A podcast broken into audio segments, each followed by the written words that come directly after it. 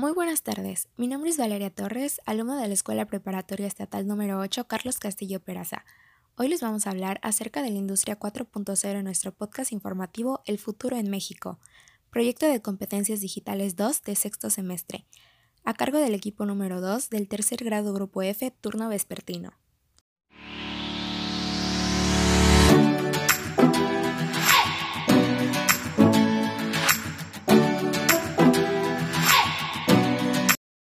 Gusto que nos acompañen en esta edición de nuestro podcast informativo El futuro en México.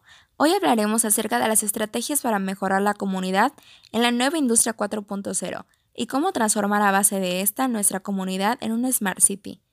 Hoy nos encontramos con Mario Alcocer, Fernando Martínez, Miguel Mesh, Héctor Palma, Edwin Nook y su servidora Valeria Torres como moderadora.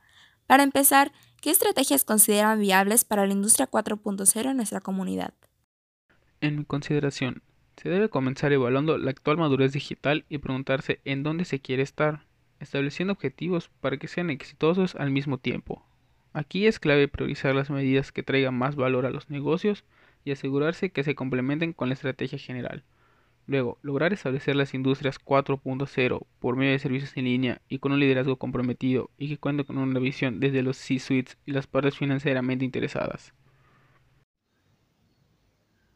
Para mí, la mejor estrategia al comienzo es implementar proyectos piloto, ya que ayudarán a establecer una prueba de concepto para demostrar el valor del negocio.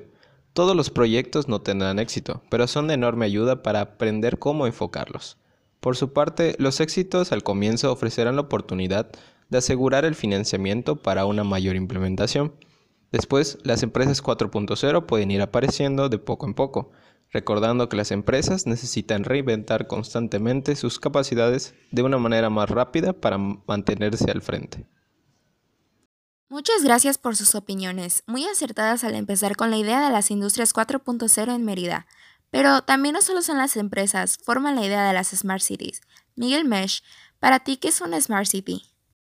Para mí, una Smart City es aquella que detecta las necesidades de sus ciudadanos y reacciona a estas demandas transformando las interacciones de sus ciudadanos con los sistemas y elementos del servicio público en conocimiento.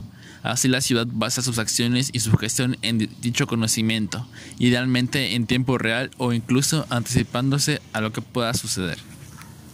Ya teniendo la idea establecida de lo que el concepto de Smart City define, podemos preguntar ahora a Edwin Nook y a Héctor Palma si Mérida es una Smart City.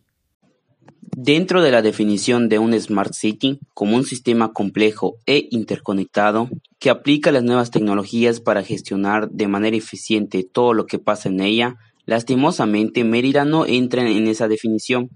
No hay que malentender Mérida ha tenido avances grandes en este último siglo en comparación con épocas pasadas en la historia de esta ciudad, pero en México no contamos aún con la tecnología necesaria para establecer un sistema completamente estructurado y sistemático. Sin duda, concuerdo con lo que mi compañero Edwin explica. En México no contamos con los recursos ni de educación suficiente para poder establecer y desarrollar un sistema tan complejo como ese.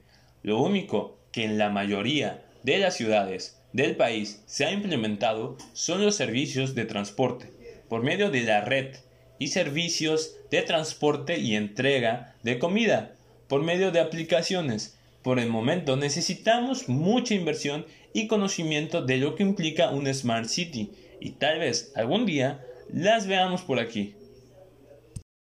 Sin duda, comentarios y opiniones muy acertadas a lo que comprende el panorama de las ciudades de alrededor del país y que esperamos que algún día mejore. Por el momento, esto es todo por nuestra parte y nuestra edición de El futuro en México. Gracias por regalarnos un poco de su tiempo escuchándonos y hasta la próxima.